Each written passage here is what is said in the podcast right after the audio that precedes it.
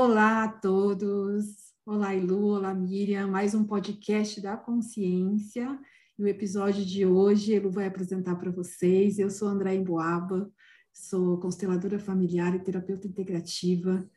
E hoje a gente está aqui com uma super. Sempre é super especial, viu, Mi? uma, uma super mega especial convidada para vocês. Elu, Olá, gente. Então, eu sou a Elu, sou astróloga e terapeuta holística e apresento aqui para vocês a Miriam Escher. Ela é formada em medicina e hoje se dedica à saúde integrativa, aproximando conhecimentos da medicina tradicional chinesa, acupuntura, ayurveda, nutrologia e neurociências. Muito bem-vinda, Miriam. Obrigada, meninas. Uma alegria enorme, grande privilégio e honra o convite de você estar aqui para falar um pouquinho sobre essa visão integrativa, né, que é a visão que me inspira e o que eu acredito para a gente desenvolver em termos de uma saúde real, né, uma saúde que começa de dentro para fora. e é interessante isso, Miriam, que ontem eu participei de uma conversa, né, com um grupo de amigos, e a gente já vai saber sobre a sua trajetória, sobre a sua história, mas essa palavra integrativa chacoalhar as pessoas para elas acordarem, porque esses amigos estavam comentando de questões de saúde deles, né, da vida deles, enfim, que a vida é injusta porque a gente estava com os nossos exames perfeitos, né, a gente estava ali fazendo esporte, a gente estava comendo direitinho, cuidando dos nossos corpos e de repente, numa situação de estresse do trabalho, várias coisas desencadearam no corpo, né? E eu falei para eles, gente, não, mas não é só o exame, não é só a comida, não é só é, a questão de fazer esporte, né? Tem essa parte, a outra parte, o outro corpo, né? A, outra, a energia em si, do que, que a gente está fazendo, de como a gente está lidando com as emoções. Então ainda é uma coisa muito desconhecida, né? Assim, ainda é muito deixada de lado, de lado é, é, essa parte do, do emocional. Então eu vejo cada vez Sim. mais essa necessidade da medicina integrativa para nossa vida. Né? Existe né? muito uma visão dentro da medicina como um todo, né? Uma visão, uh, de certa forma, relacionada à doença. E a medicina integrativa, né, a filosofia da saúde integral, ela justamente vem no caminho oposto, que é o caminho da prevenção. Então, quando a gente fala de cuidar das emoções, cuidar do estresse, a maioria das pessoas não entendem isso como uma necessidade, digamos assim, médica, né? Uma, por, que, por que eu vou no médico se eu não tenho um problema de saúde definido? E justamente o convite da medicina integrativa é o caminho oposto. É quando você realmente não tem doença, que é ideal você procurar um caminho de, de uma visão integrativa para que você aprenda a como manter a sua saúde, a como cuidar da sua saúde para que você não venha a adoecer. E falando, respondendo um pouquinho mais a, a respeito da sua conversa com os amigos, é, a gente fala da somatização, né? Quando essas emoções não faladas, reprimidas, quando esse estado de estresse e não coerência, ou seja, eu estou sempre trabalhando muito, foco externo, fazendo, fazendo, fazendo, fazendo, e isso não é congruente, não é coerente com o que muitas vezes eu acredito enquanto ser, isso vai progressivamente gerando né, o adoecimento do nosso corpo, fazendo com que lá na frente a gente venha manifestar uma doença. Então, essa visão realmente só vai ter um profissional que entenda o quanto é importante estabilizar esse quadro emocional, o quanto é importante que a pessoa tenha hábitos coerentes com o que ela realmente acredita, com que o estilo de vida que ela quer viver. E assim, meninas, é incrível o quanto a grande massa das pessoas não tem nem ideia disso, né? Elas vivem um estilo de vida incoerente com uma saúde, com um bem-estar, com um equilíbrio e com o que elas internamente desejam realmente viver, né? E aí isso é, é, é assunto para não, não, terminar mais. é verdade. Entrar é, nessa seara. E assim, né? E assim, ficando ainda nos seus amigos, eu, né? Mesmo eu vou complementar um pouquinho que a Mi falou, porque até eu como terapeuta, já estando aí dentro de um propósito, digamos assim, né, onde encontrei meu propósito, fiz a transição, você também, a gente ainda às vezes desliza, né, numa alimentação desregulada, é, eu, eu mesmo, eu tenho uma dificuldade imensa ainda de, de fazer uma atividade física, eu vou realmente chorando, mas eu vou, eu vou chorando, sabe? E são coisas que a gente tem que realmente se policiar, porque até nós, mesmo estando trabalhando no lugar que a gente ama, fazendo o que a gente ama, se a gente não tiver é, se policiar mesmo e se olhar como um todo, como corpo, né, não só como mente, mas como um todo aí, a gente acaba caindo em algumas ciladas, né, Sim, claro. E, e, também, né, Andréia, é buscar a visão de alguém que consiga instruir esse caminho para que você realmente venha estar tá trilhando um caminho de saúde. Porque, por exemplo, às vezes a pessoa, como a Lu falou, né, tem uma alimentação saudável, pratica até uma atividade física regular, mas o sono está completamente desregulado, porque está num nível de estresse alto. A partir do momento que esse sono não está equilibrado, que ele não é um sono reparador, uma série de reações de desequilíbrio hormonal, metabólico, começam a acontecer cronicamente no corpo.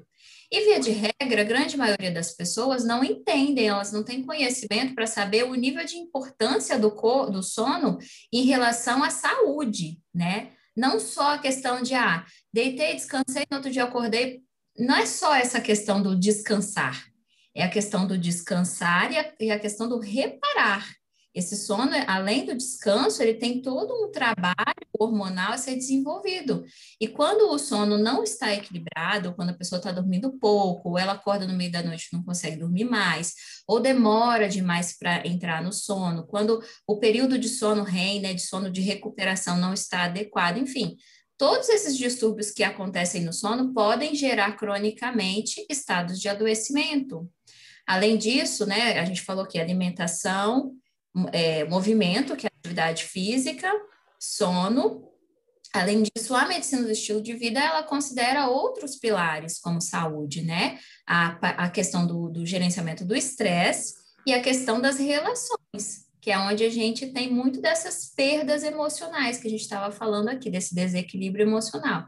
Então, se a gente não olha para esse contexto como um todo, né, a gente vai progressivamente adoecendo com questões que a gente sequer imagina que estão no nosso corpo.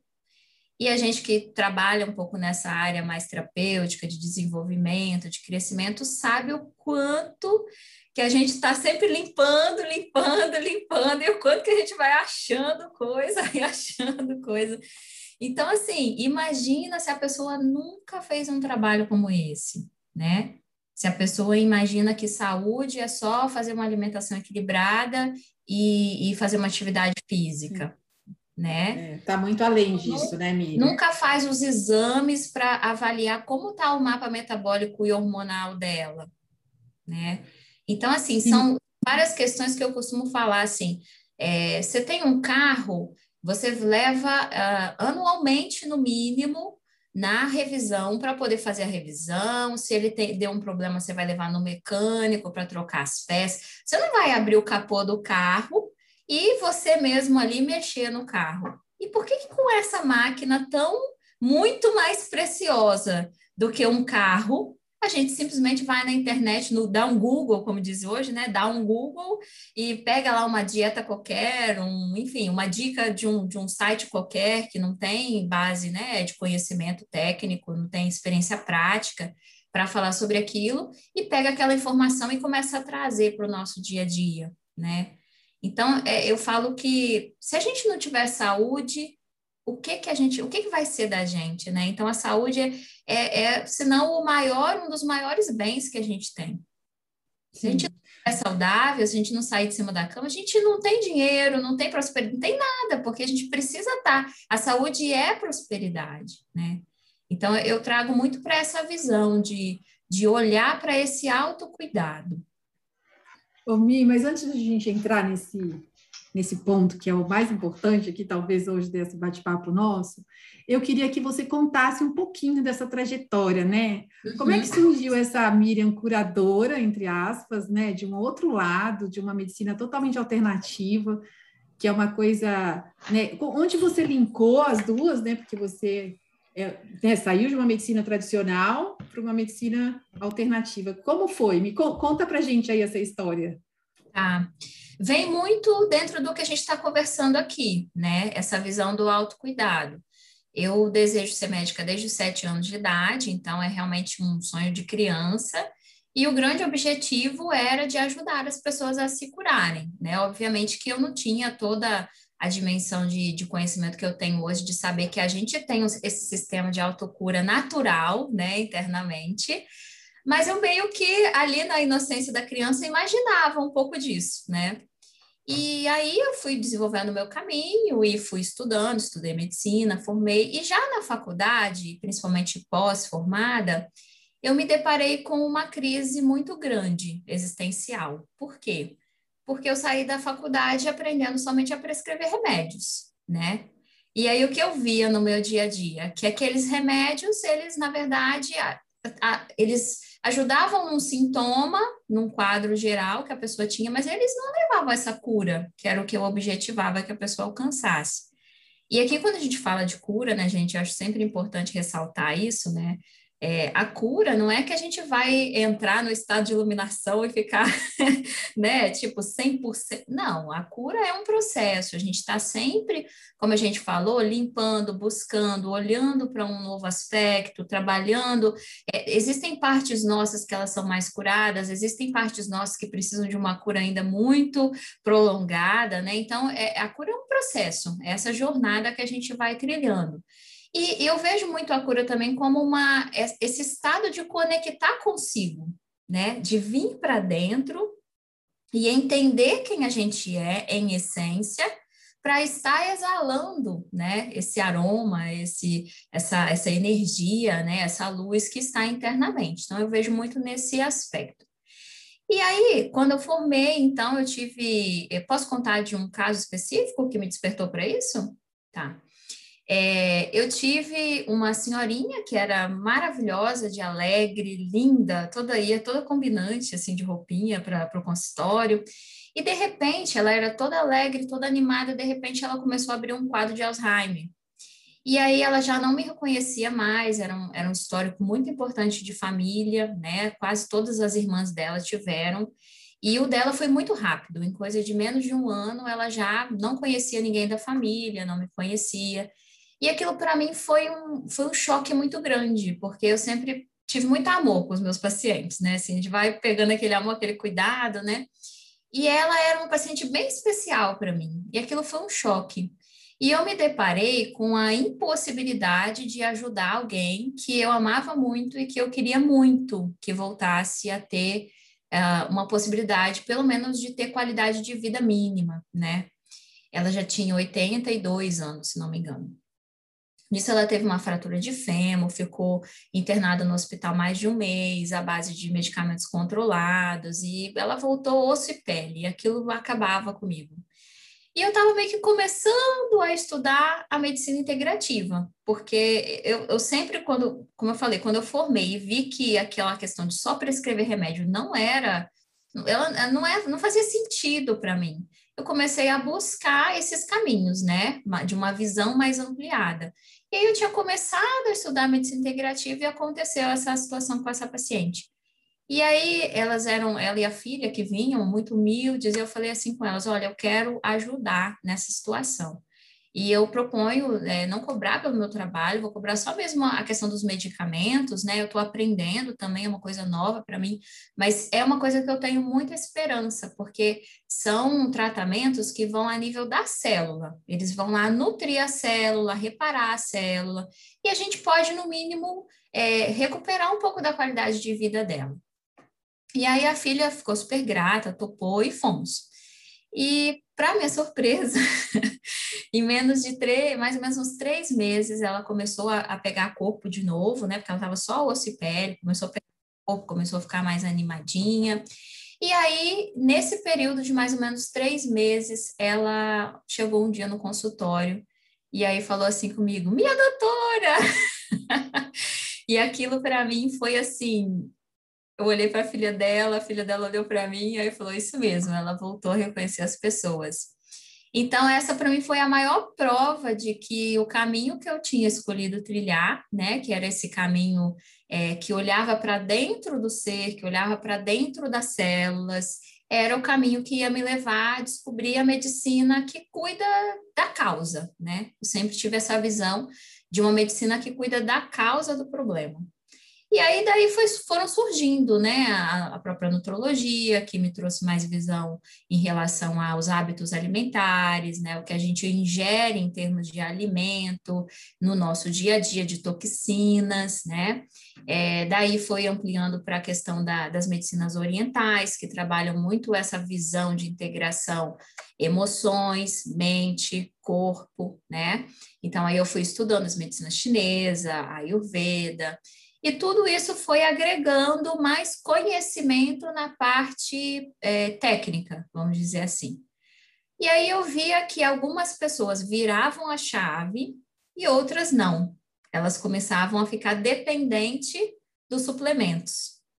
E isso ainda para mim não era uma visão de, de cura mais completa. E aí que eu comecei a estudar um pouco da área de neurociência, de desenvolvimento humano para entender o porquê que algumas pessoas viravam essa chavinha e outras não. E aí, estudando tudo isso, esse caminho, né, que não para nunca, que cada hora tem uma coisa diferente, eu comecei a entender muito essa questão que a gente começou a falar no início, que é a questão de não olhar, como a maioria das pessoas não olham para as suas questões de traumas, né, de é, repressão emocional, né, dores, crenças que a gente vai trazendo desde a nossa criação, infância, que são projeções, não são bem nossas, mas a gente adere e vai levando aquilo para o resto de uma vida, às vezes. E isso fica sem essa congruência entre o que a gente realmente é e o que a gente faz, porque a gente faz o que acredita que é o caminho a ser feito, mas muitas vezes isso não está alinhado com o que o nosso ser realmente acredita, né? E aí hoje o trabalho ele tem muito essa visão de trazer as pessoas a perceberem, porque até ontem eu também não tinha essa consciência do quanto que muitos dos estados de adoecimento que eu vivia no passado, eles eram por conta, né, inicialmente de uma alimentação que não era legal, de uma falta de atividade física. Depois que eu alinhei isso, ainda continuavam algumas questões. E aí eu fui vendo que eram por causa disso, né? Enfim, então a vida toda é muito, é muito em busca de entender mais a respeito de como ajudar o ser humano a encontrar essa integralidade, esse equilíbrio da sua saúde como um todo, né? Ai, que lindo, Mi. É, para quem está ouvindo a gente, né, a Mira deu uma risadinha aí no, nesse processo né, de autoconhecimento, porque a gente se encontrou pelo caminho desse autoconhecimento. Nós fizemos curso de Enneagrama juntas, foi assim que a gente se conheceu. Somos duas, tipo quatro aqui, para quem tem um pouquinho de Enneagrama, né, em, em desenvolvimento, né, me subindo é. aí em alguns níveis de consciência. É, e o quanto é importante, né, você vê, é, eu que vim da área do marketing, hoje estou terapeuta, Miriam médica, hoje está na saúde integrativa, Elu também era, é uma artista, é uma designer, né? Qual, qual que era a sua profissão exata, Elu? Eu era designer editorial. Design editorial, também está terapeuta hoje, e para ver assim que todas as áreas elas elas se encontram né, nesse caminho, independente de que área você está, quando a gente fala em desenvolvimento, em autodesenvolvimento, em desenvolvimento humano. Não é só para quem é dessas áreas mais saúde ou mesmo as áreas alternativas de, de, de terapias holísticas, né? Mas para qualquer pessoa. Quando eu comecei lá atrás, no desenvolvimento humano, acredito que a Elu também, você também, né, Mia? A gente ainda estava começando a olhar para isso, a gente não tinha ainda uma intenção ai, será que eu vou ser terapeuta um dia, né? Não, quando eu comecei, pelo menos, não foi essa a intenção. Foi realmente um, um olhar para mim, né? Como uhum. é que eu uhum. posso sair desse estresse? A vida é só isso mesmo? Era essa pergunta que eu fazia para mim. A vida é só isso? Trabalhar e pagar conta? Não, não quero, né? É, você sobreviver, né? Era esse o meu Sim. lugar ali. Que eu falava assim, mas não, não pode ser só isso. Eu falava, não pode ser só isso. Tem que ter algo atrás disso, né? E foi assim que eu entrei nesse caminho de autodesenvolvimento também. E nós nos conhecemos aí, gente. Eu e Miriam, a gente tem esse trilhar aí juntas no, no caminho do Enneagrama e com certeza vamos nos encontrar em outros, outros caminhos. Mas é isso, Mi, continua para mim, então, nesse, nesse lugar de, né, do lado do início, né, como as pessoas têm que olhar mais, como é, se uma pessoa fala, tá, por onde eu começo, né, que, que eu tenho que observar? Uma pessoa que chega até você, né? Ela chega como? Por exemplo, ah, tá, ele vai falar que ele está estressado no trabalho, que ele não aguenta mais, né? Como, como que é esse processo? Sim, eu recebo muito é, pessoas em quadro de estresse crônico, né? É, elas sabendo ou não. Por isso que eu falo que é sempre ideal que a gente procure o apoio profissional, porque muitas vezes a gente não tem ideia, né?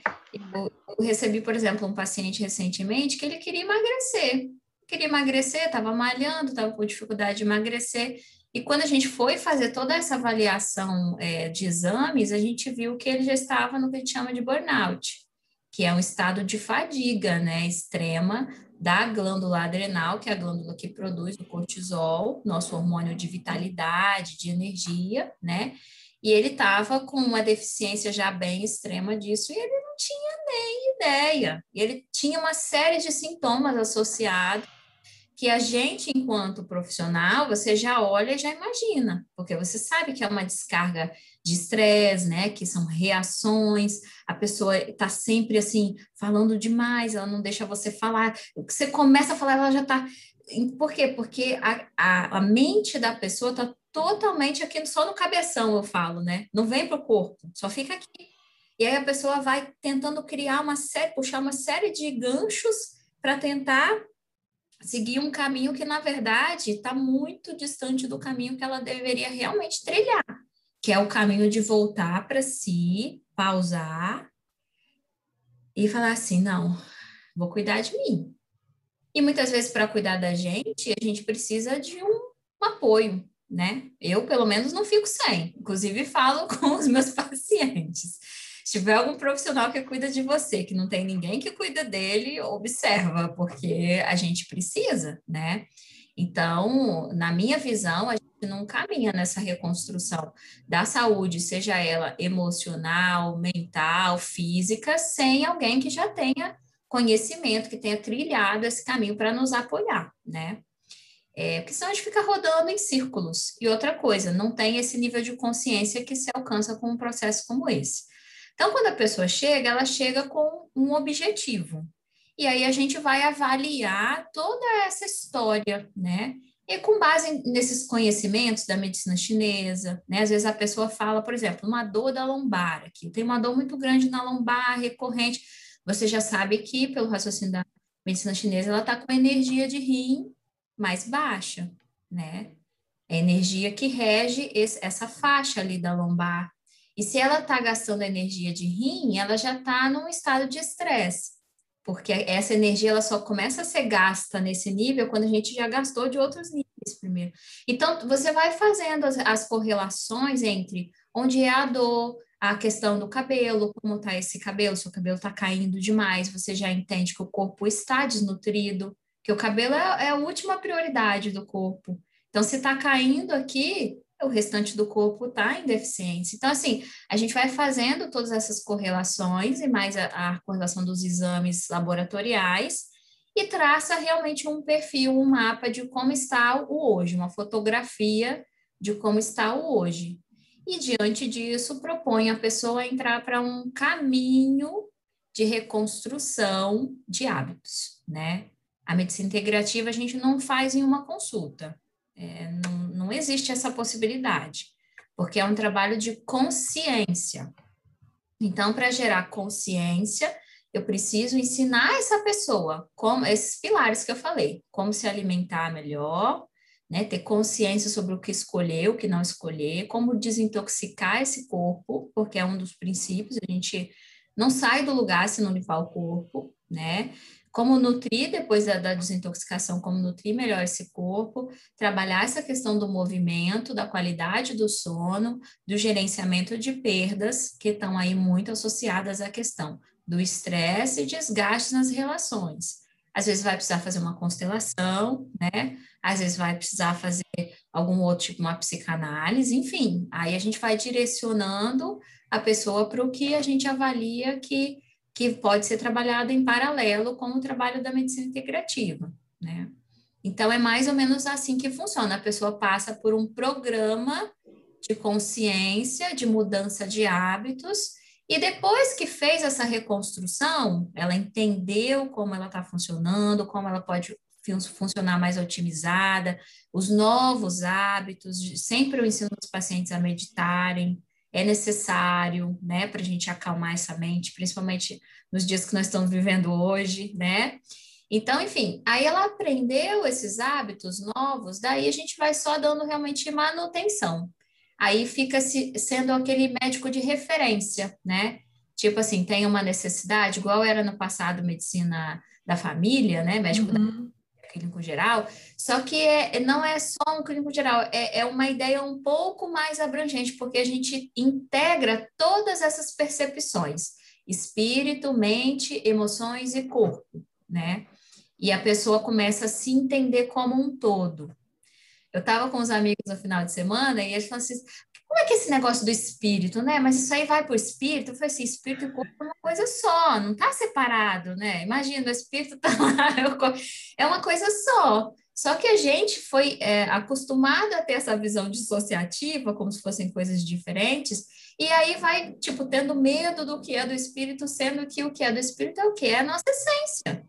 É essa voz interna que chama a gente para se conectar. Nossa, então, Mi, você trouxe. É, deixa eu falar uma coisa, aproveitando, sabe? Você está falando uma coisa tão importante, né?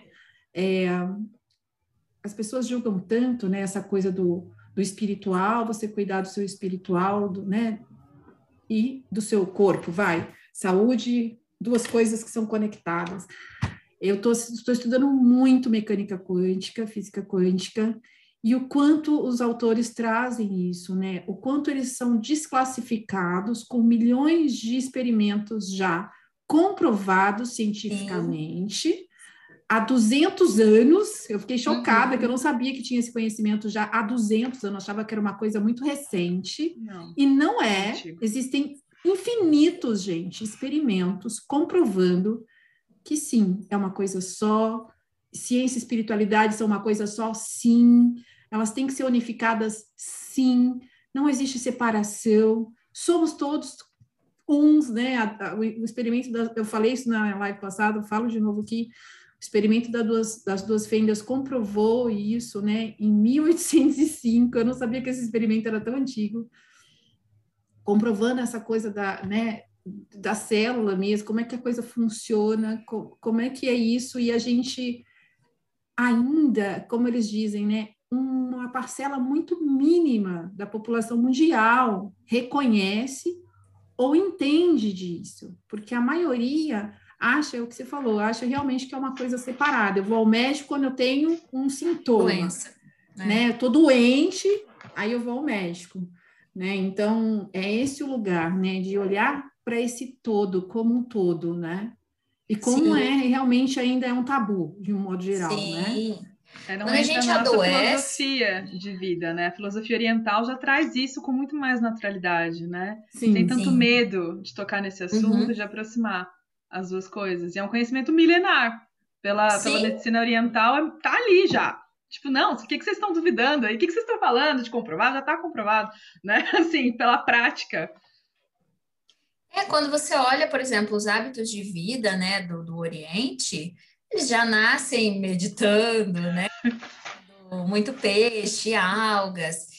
É, muito, por exemplo, você olha para o Japão, Coreia, você praticamente não vê pessoas com quadros, por exemplo, de obesidade. Por quê? Porque já tem esse, essa cultura que vem já desde a raiz relacionada a uma disciplina com a sua alimentação, com os seus hábitos, a uma qualidade em relação ao que se come, a uma qualidade em relação aos estados mentais, né? Você vai assistir um filme, por exemplo, que tem é, pessoas dessa, dessa origem, você vê que os hábitos, né? Tinha uma série que eu estava assistindo que tem pessoas de vários lugares, né? E a menina que era da Coreia, ela realmente tinha todo um hábito de fazer tai chi. Então, toda hora que estava todo mundo desesperado, ela respira. Então, tipo assim, já é cultural.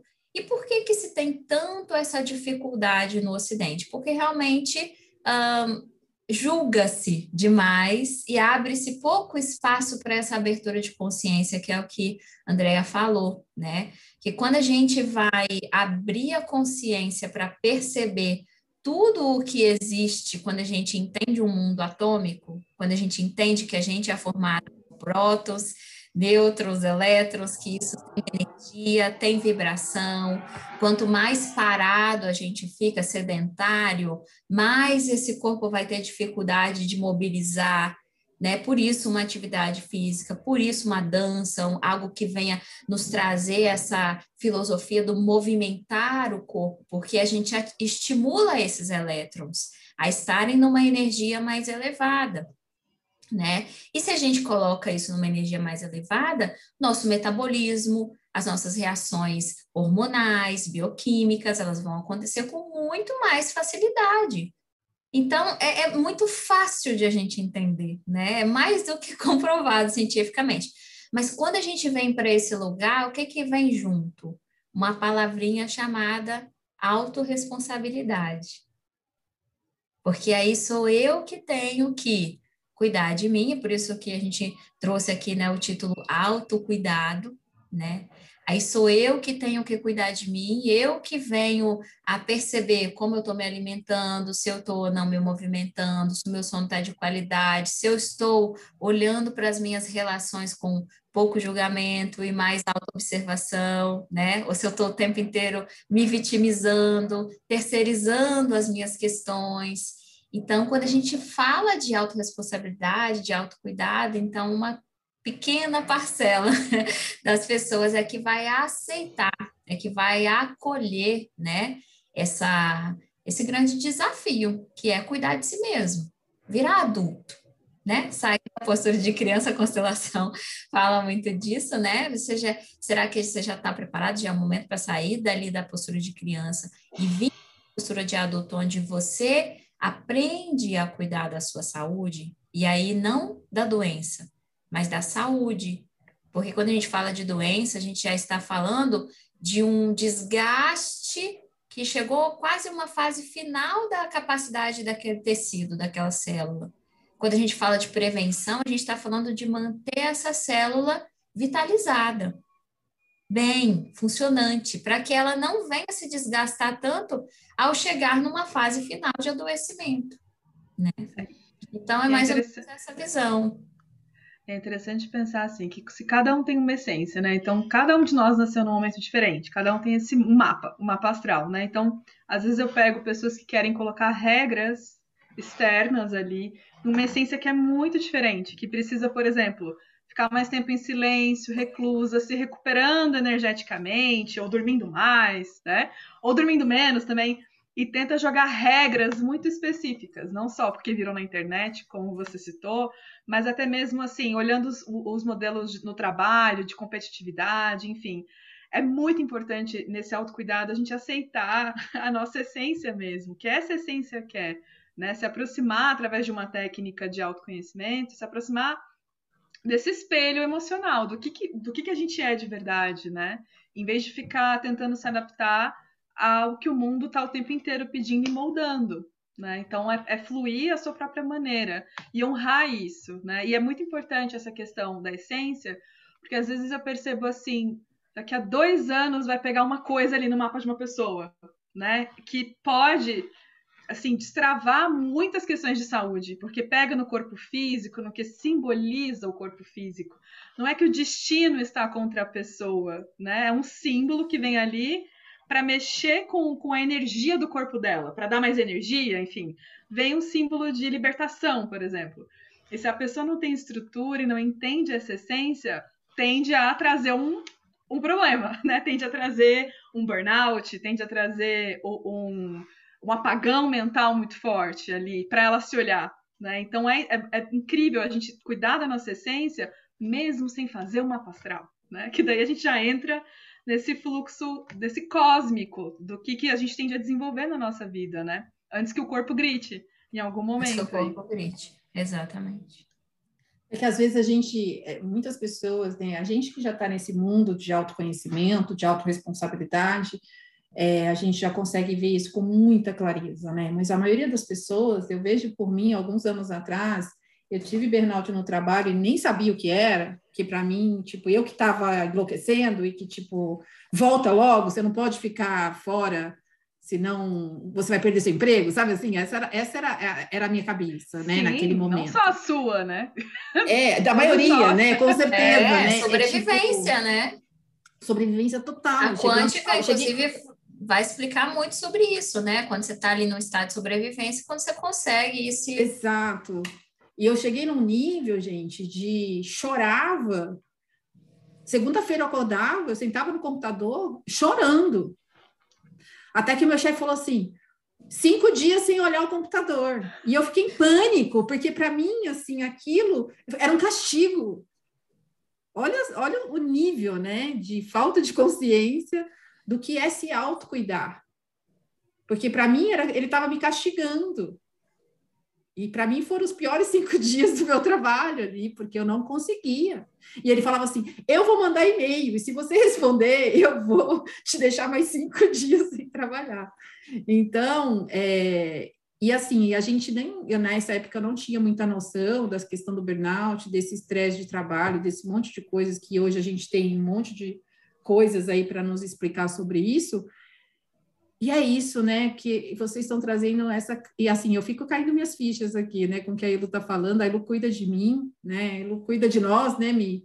Uhum. É, nesse outro lado mais espiritual, digamos assim. E essa coisa do nosso limite. Eu acho que aprender a pôr limites em nós. Eu sou uma pessoa que realmente acho que eu posso e faço tudo. E às vezes eu preciso respirar, sabe? E olha que eu estou aqui, gente, num lugar também de autoconhecimento, de autorresponsabilidade. E você vê que é realmente a gente tem que se policiar todos os dias. E tem que todos ter profissionais dias. que possam nos auxiliar. Ele vive puxando meu, minha, minhas orelhas aí. Ó, oh, descansa, põe limite. Né? Ela fala, veja onde está o seu limite. Então, acho que isso é tão importante.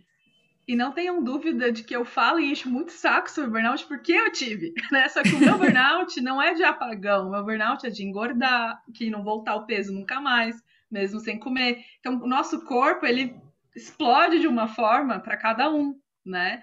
Então, assim, é, todo mundo em algum momento, até os 40 anos, passa por uma fase aí do trabalho de teste, eu acho, né? De colocar os próprios limites. E é muito importante prestar atenção nisso, porque o mundo vai ficar pedindo, pedindo, pedindo.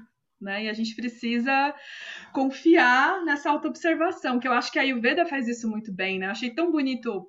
Eu sempre comento aqui de alguma live que eu vi que o cara da Ayurveda estava falando: olha, a gente tem que ter um momento de, de observar o corpo. Como é que o seu corpo está hoje? Como é que você acordou?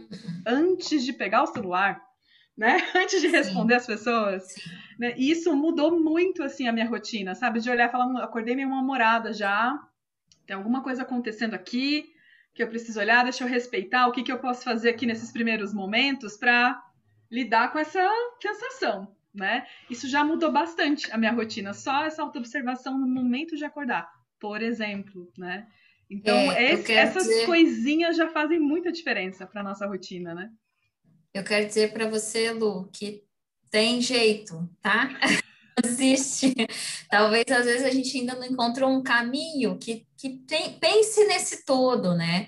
Porque é, é muito importante essa visão do autocuidado e da é a gente colocar esse limite para a gente e também colocar a nossa rotina, o nosso ritual. Então, uma, uma das coisas que eu ensino muito para os meus pacientes é exatamente isso que você falou a primeira coisa, abrir o olho é pegar o celular? Não, não é pegar o celular. É agradecer por você estar tá vivo, por você estar tá acordando mais um dia, por você estar tá bem, você estar tá com vida. Perceber, sentir o quanto é importante esse corpo, esse veículo. Abrir os olhos, não é simplesmente abrir os olhos, né?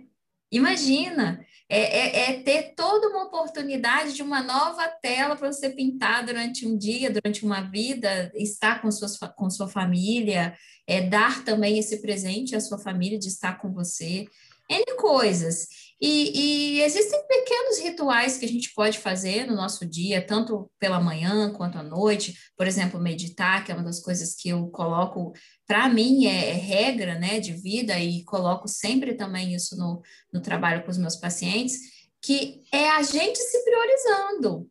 Então, ah, mas eu tenho que entrar. Quando que você definiu que você tem que entrar no trabalho, tal horário, e que você não tem tempo para você mesmo antes disso.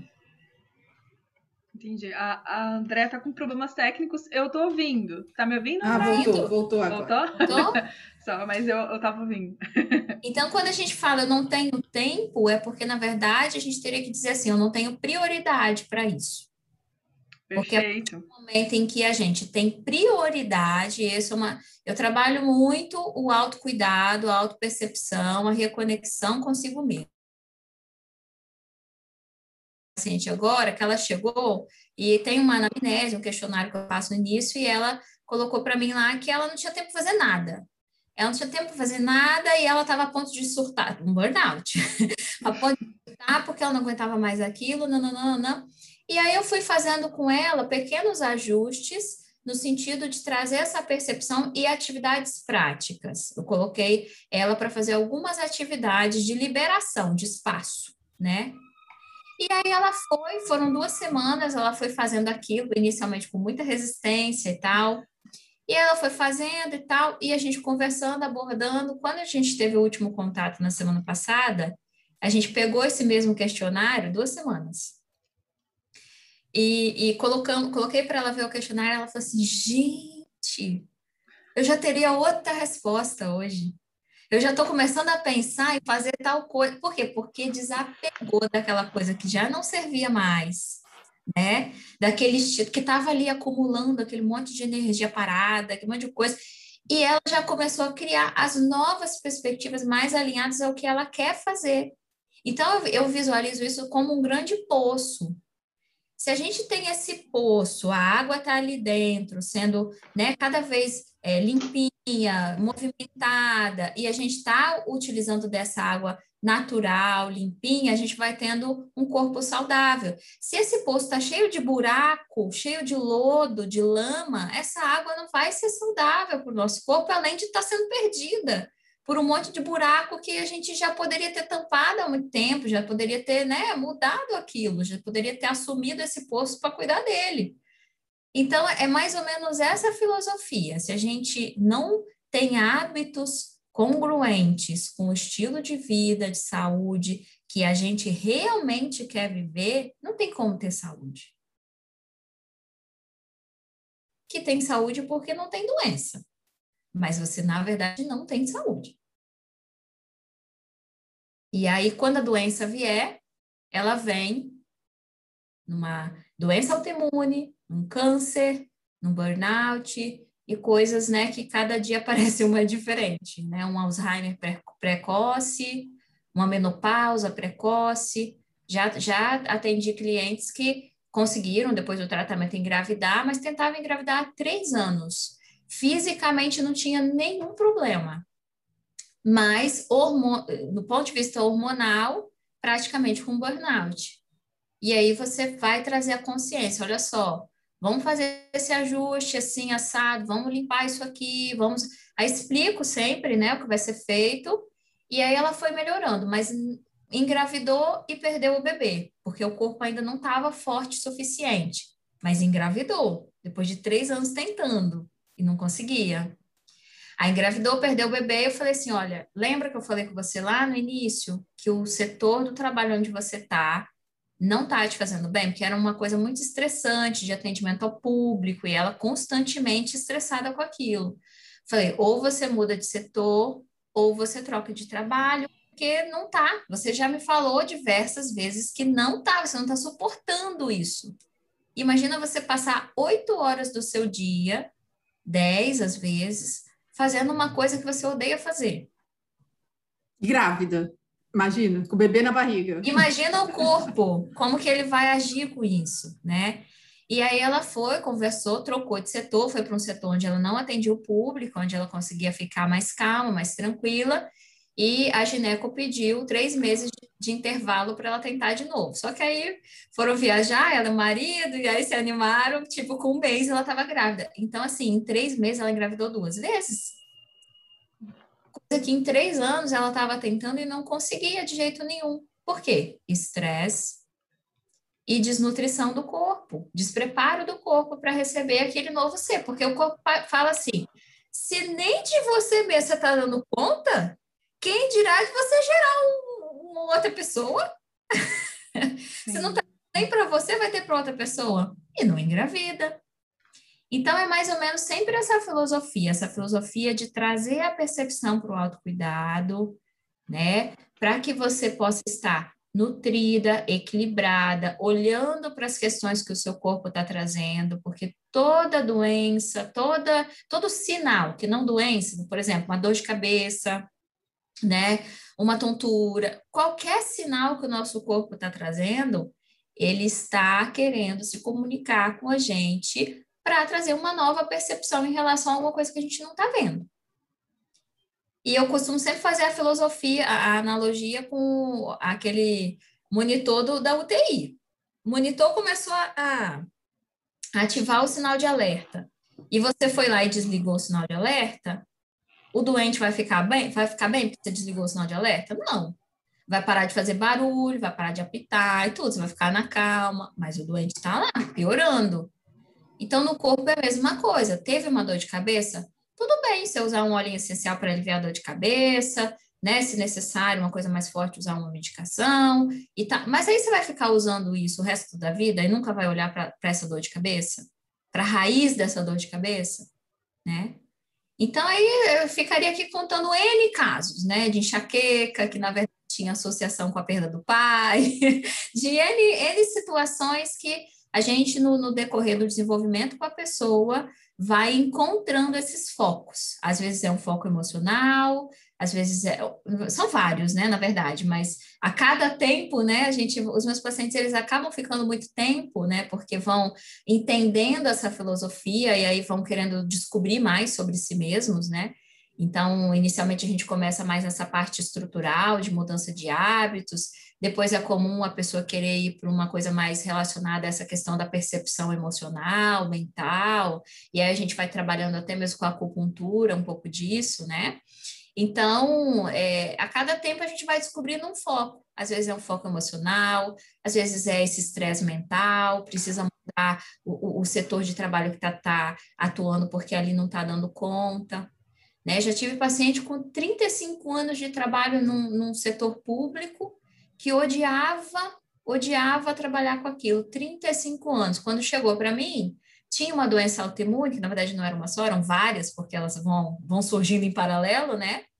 E ela não tinha, assim, a circulação era extremamente deficiente, ela fez vasculite, que é uma doença autoimune mais séria, né? Jogren, que é a secura das mucosas, e aí já tinha hipotireoidismo, então ela, a, fadiga da adrenal, tinha um monte de doenças que depois de 35 anos naquele quadro, você consegue melhorar.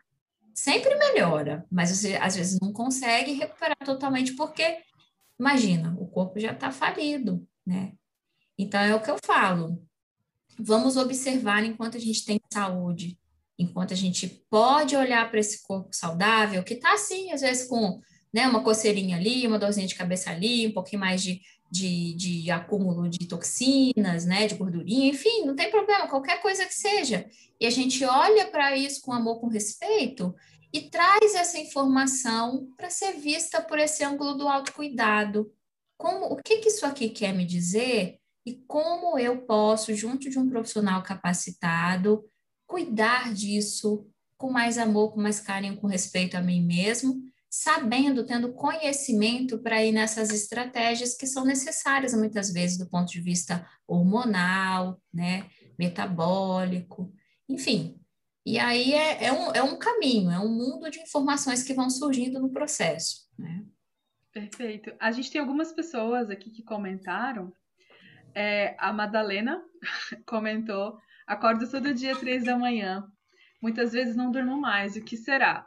E é interessante essa pergunta do sono, porque quando você falou sobre a, a sua cliente, eu lembrei de quantas vezes na minha vida mesmo, assim, a, a, o meu humor variou por causa do sono, sabe? Tipo, aquela semana que eu não dormi cascateou em muitas questões, né? De não só de humor, mas de saúde mesmo, de rinite, sinusite, enfim.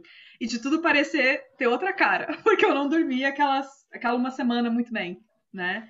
Então a pergunta dela seria isso: o que, que você pode falar sobre o sono pra gente, assim, rapidamente, porque, né, cada caso é diferente uhum, do outro. Sim.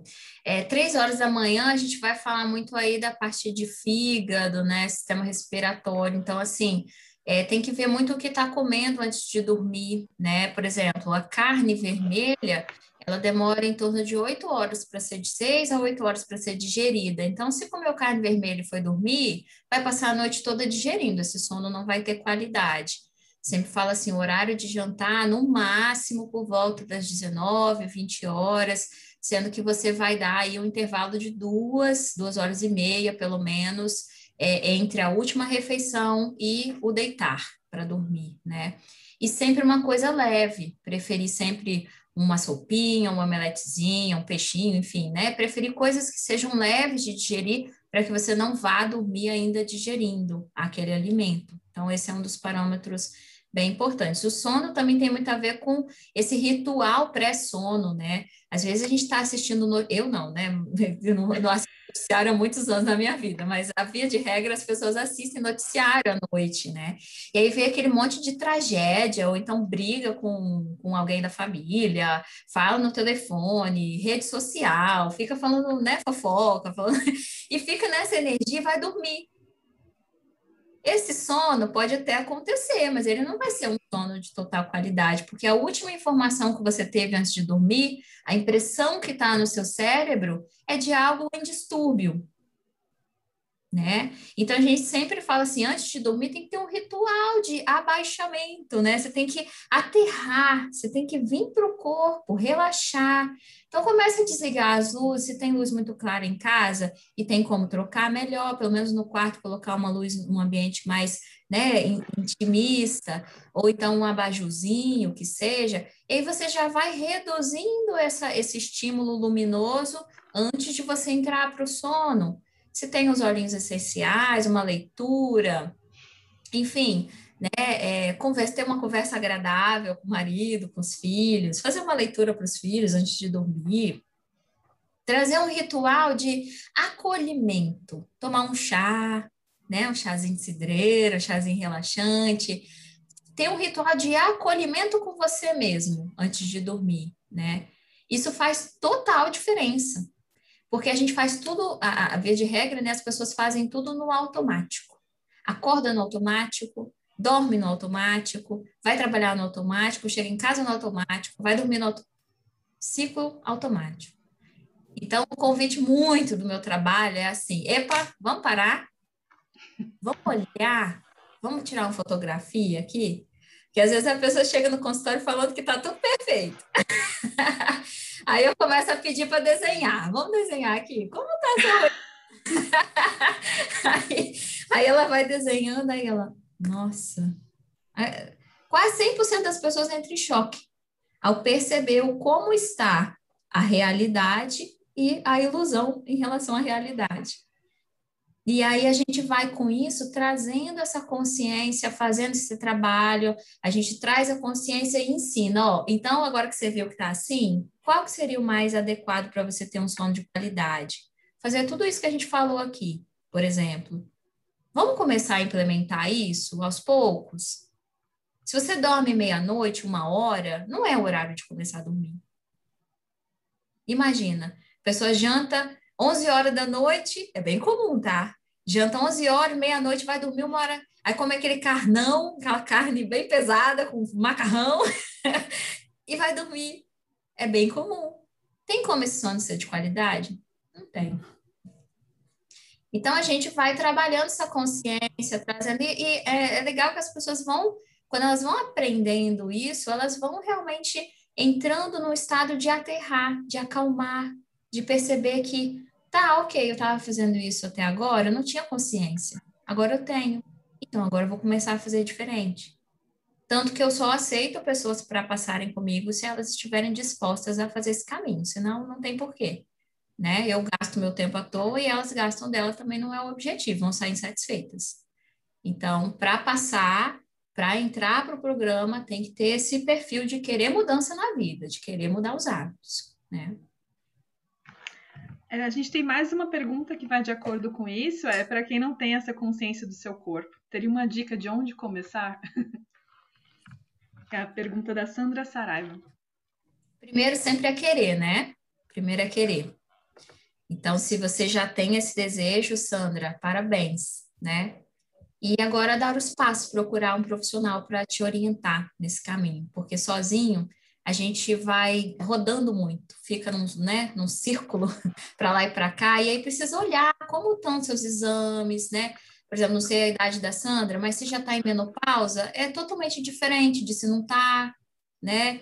Meus clientes em menopausa, que é o meu grande público, assim, é mais já pessoas da idade de, de 40, entre 40 e 60 anos, né? É todo um cuidado diferenciado, porque a parte hormonal já está mais debilitada, a gente precisa olhar algumas coisinhas a mais. Então, assim, é personalizado, né? O, o meu tipo de, de atendimento, ele é personalizado, porque cada indivíduo tem a sua particularidade específica. Não dá para a gente falar assim, ah, Sandra, olha, entra na internet e vai ler dá para falar, ó, quiser acompanhar o trabalho, né? Existem vários profissionais dessa área. Você começa a ter uma consciência, mas assim, cuidar de verdade de você precisa entrar para um, um caminho, para um caminho de desenvolvimento, junto com alguém que já tenha trilhado esse caminho. Isso é uma realidade até para a gente mesmo, né? A gente já está aqui encerrando o podcast. Eu acho muito importante falar assim, que a, reforçar o que a Andrea falou, que a gente apesar de atender pessoas, e aí isso inclui a Miriam também, né? É, assim, a gente atende pessoas e a gente tem pessoas para cuidar da gente também, né? Então, eu muitas vezes, quando chego com alguma questão numa terapia, seja holística ou uma terapia tradicional, né, física, eu, na hora que eu sento e começo a descrever as coisas, já, eita, olha aqui, já tô vendo todas as respostas na descrição, né? Tipo, olha o problema aqui aparecendo. Então é, é, muito boa a troca, né? E a gente é, e tá tudo bem precisar de outra pessoa para ter esse apoio. A gente tem uma tendência a achar que é um gasto, né? Aí vem o pensamento da escassez, não, não cabe no meu orçamento. Será? Né? Então é, é importante ter é, repensar um pouco as prioridades mesmo, né? Não só do tempo ali para o tratamento, mas até na hora de escolher outra pessoa, pensar com mais carinho nesse investimento na nossa saúde, em todos os sentidos, né? Essa saúde, a saúde integral. E olha que nós... questão... Não, pode falar. Pode falar. Não, e olha que nós três aqui, gente, a gente não está falando da boca para fora, não, tá?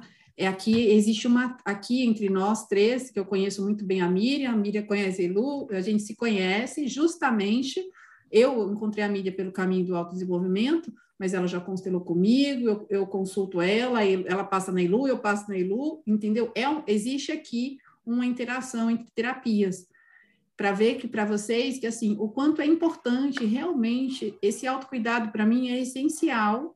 Peco, peco, principalmente na atividade física, acho que ainda é o que eu mais me, me, me restringe aí de eu falar que eu estou 100%, mas eu sempre estou me cuidando, seja do jeito que for, porque é extremamente importante. Se a gente não olhar para a gente, eu não dou conta de cuidar de vocês depois. Né? Se eu não estiver bem comigo, como é que eu olho para o outro? Aquele velho exemplo que eu dou da máscarazinha do avião. Primeiro eu, depois o outro.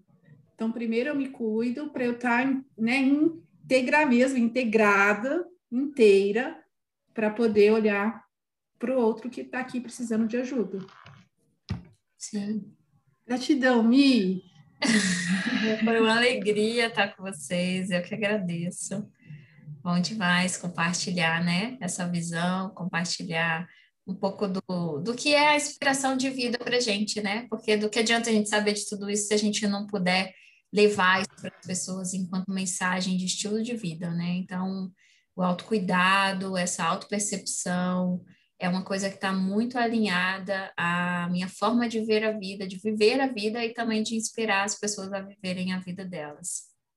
Nossa, gratidão demais ter você aqui, Miriam. Quero chamar dez vezes a Miriam agora, porque o assunto que eu mais me interessa ultimamente é medicina integrativa. Porque eu Pode fico para todo mundo, todo mundo tem que ir, sabe? Então, Incrível, incrível. Gratidão incrível. por aceito esse convite, Miriam, de verdade. Estamos juntas. tempinho aí para nós é uma gratidão imensa mesmo, é um assunto que está em alta, né? Eu acho que agora as pessoas começam a compreender um pouquinho mais, se abrirem para esse mundo, o quanto é importante, né? Então, é só gratidão, Miriam, pelo seu trabalho, né? Por você ter escolhido esse caminho, que para muitas pessoas, é, essa coisa de você ser médica é importante, eles saberem que eles estão indo num profissional de saúde que entende, vai, não que os outros não entendam, mas que eu quero dizer assim, tem pessoas que precisam disso e você está trazendo esse caminho novo, né, na medicina, que não é tão novo assim, mas você está trazendo com tanto amor, com tanta dedicação. Sou muito grata também pelo, por tudo isso que você vem trilhando aí. E Lu, amiga, te amo, você sabe disso, estamos juntas. E é isso. Mais um episódio do nosso podcast da consciência. Estamos aí finalizando no YouTube e esse episódio vai para o Spotify, para as outras mídias de, de podcast até o fim da tarde.